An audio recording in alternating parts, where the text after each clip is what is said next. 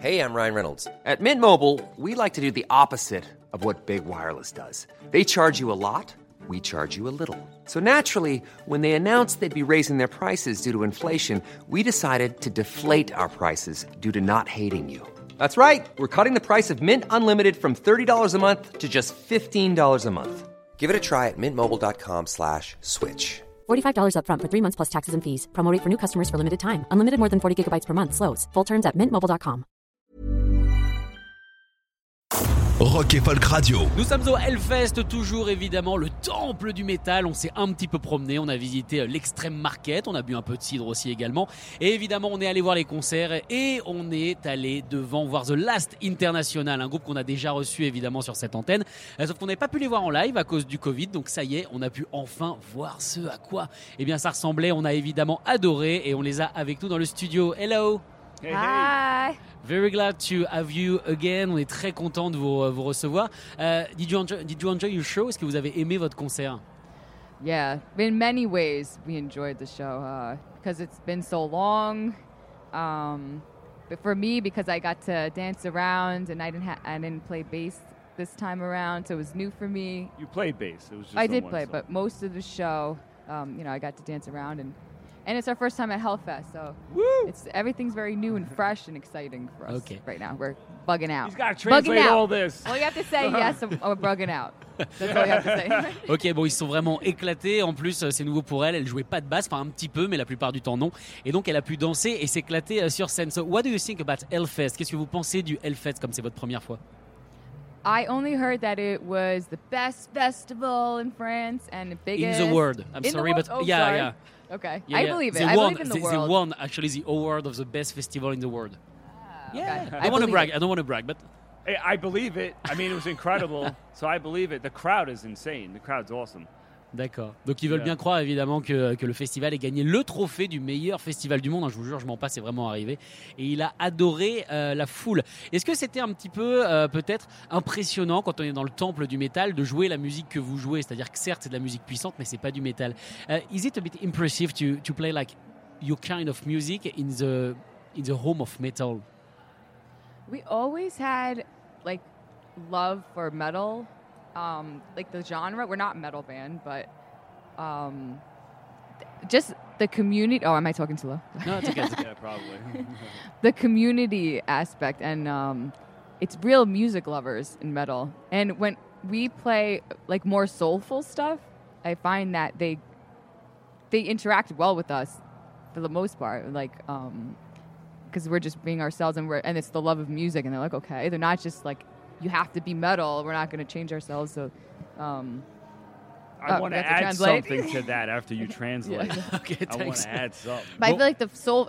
Can you just say the soulful part music? Like when we express that, I feel like it goes well with metal crowds. D'accord, donc en gros, non, ils ont décidé de pas changer, mais que l'avantage, c'est que les gens qui étaient fans de métal étaient aussi ouverts aux autres styles, c'est vraiment des fans de musique, et que même quand ils jouent eh bien, des chansons soul, comme on vous a fait découvrir sur cette antenne quand on avait fait une semaine spéciale sur l'album, eh bien, ils étaient totalement, euh, bah, totalement dedans. Au final, les métalleux sont des gens très soul, ils sont très portés sur l'âme.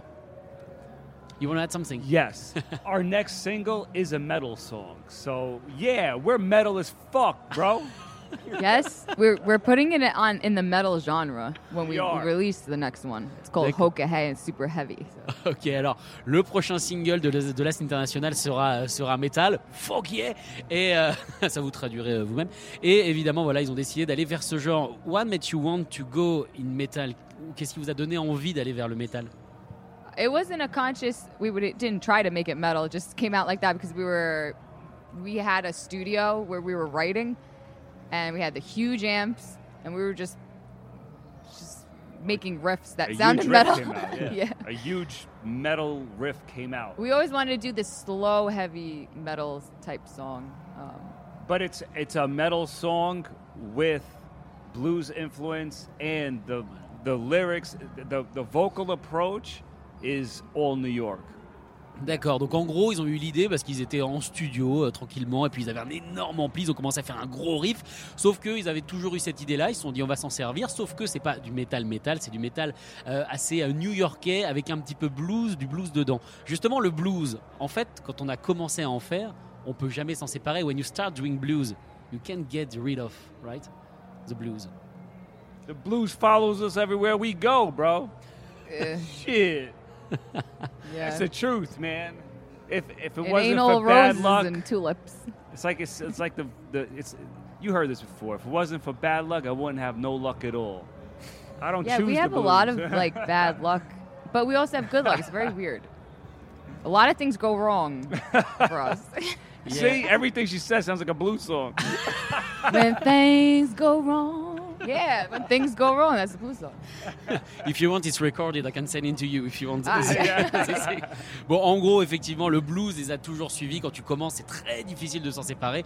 Et de toute façon, comme il en est arrivé plein de merde et même des bonnes choses, et bien au final, ça reste continuellement euh, une chanson, euh, une chanson de blues. Uh, where did you record thi- this song? Uh, Parce qu'on sait que vous, we know that uh, you you've been traveling a lot, uh, Portugal, France, uh, USA, UK. Uh, where were you when you uh, record this song Où est-ce que vous étiez au final Parce qu'on sait que vous voyagez beaucoup, vous vous promenez. We, were were in Different continents. Yeah, uh, the, uh, we have the drummer Eloy, Eloy Casagrande. He was in Brazil. He played drums on that record, and we did it he's in, remotely. um, for, for those who don't know, but Eloy, he's a, I guess he's known in the metal world. He's like a metal drummer because he plays for Sepultura, and uh, he played on our record.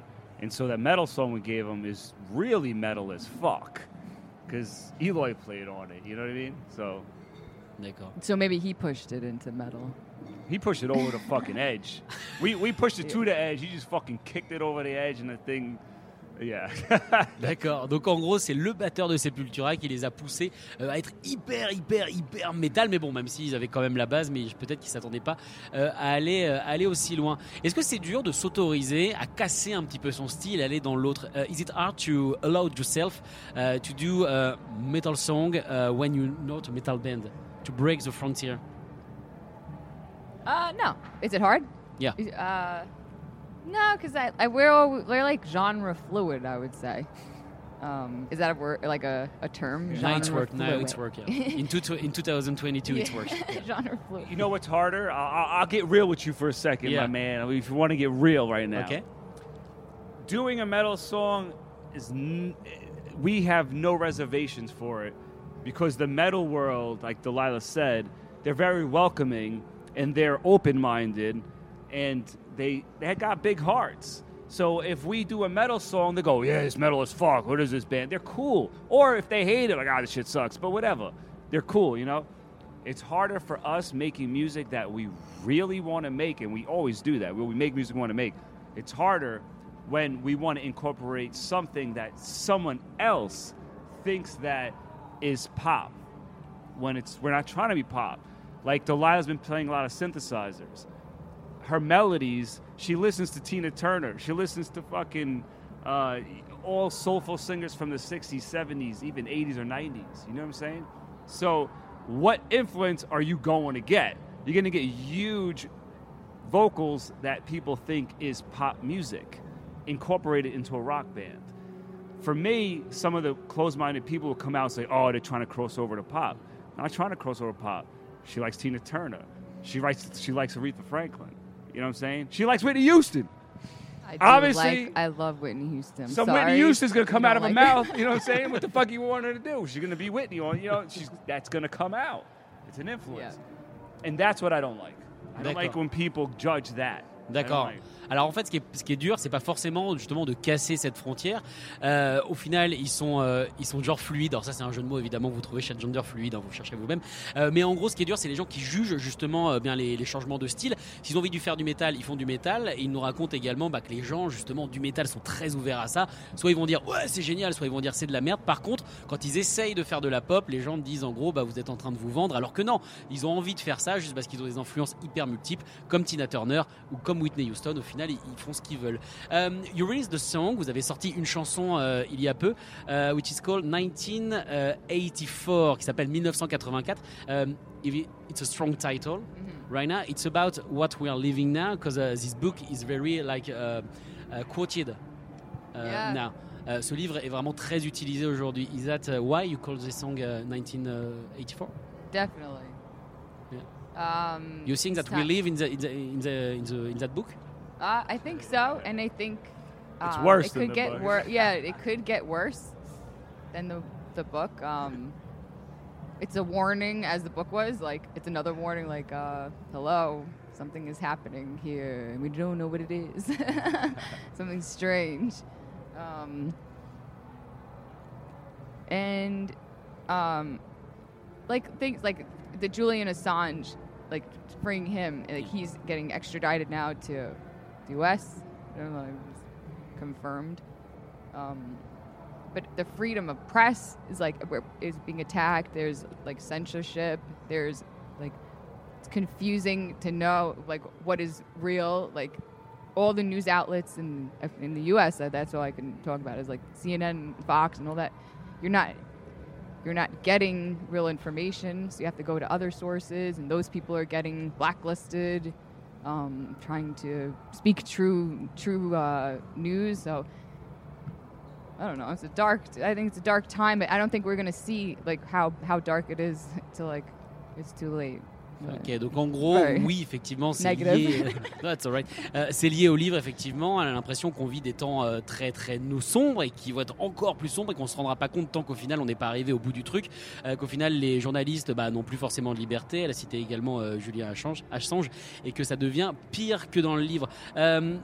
Is it a thing for you to be political in your song? Euh, Est-ce que c'est quelque chose d'important pour vous d'être euh, d'être politique dans vos chansons? I don't like. I never like the political. Like people saying, "Oh, you're political." I hate. I never liked that term.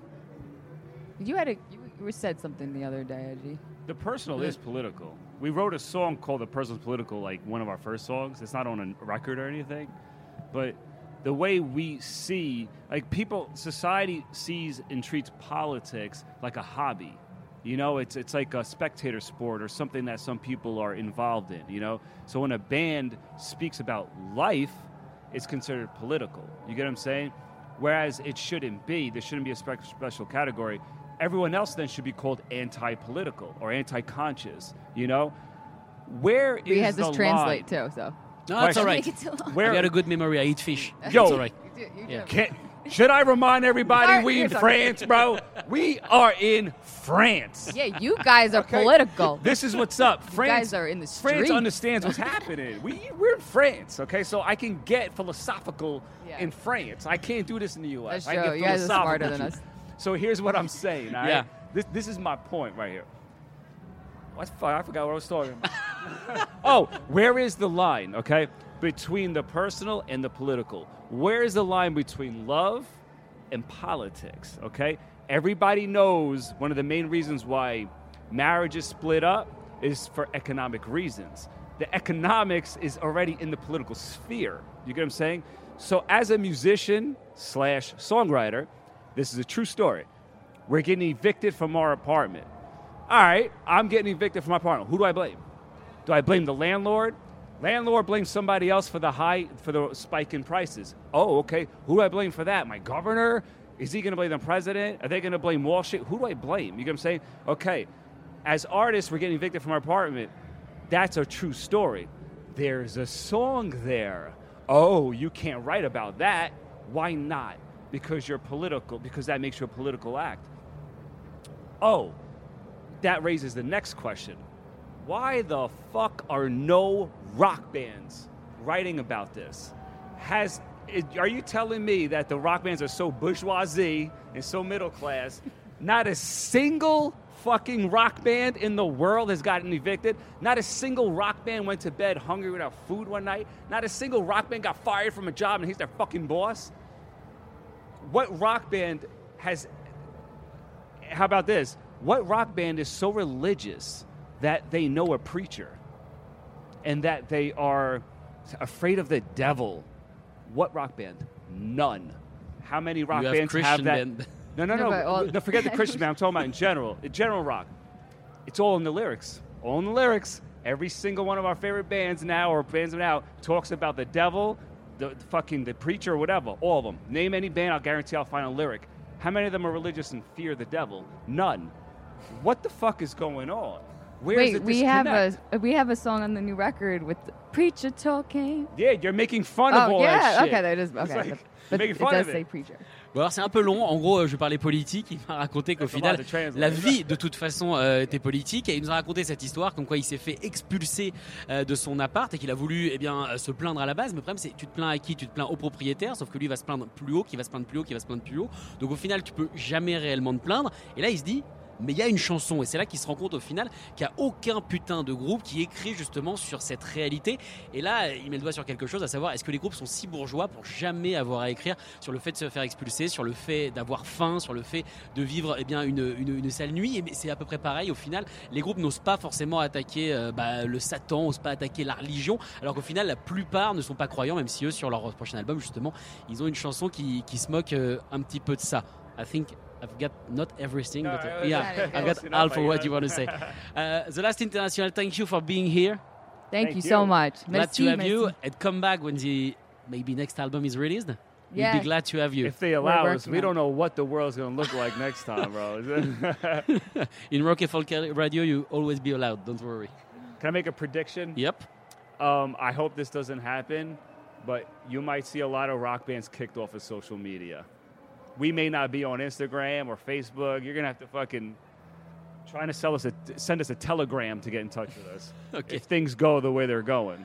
Alors pour, pour lui, si les choses continuent 1984. à être, ce qu'elles sont, tous les groupes vont se barrer justement des, des réseaux sociaux. Peut-être du coup euh, bah, revenir un petit peu à l'époque et pour les contacter, il faudra leur leur envoyer un télégramme. Give us uh, your number and we'll be sure to, to contact you. Thank you very much, guys. Thank you. Bye. Écoutez tous les podcasts de Rock Folk Radio sur le site rockandfolk.com et sur l'application mobile. Planning for your next trip? Elevate your travel style with Quince. Quince has all the jet setting essentials you'll want for your next getaway, like European linen, premium luggage options, buttery soft Italian leather bags, and so much more. And is all priced at 50 to 80% less than similar brands. Plus, Quince only works with factories that use safe and ethical manufacturing practices.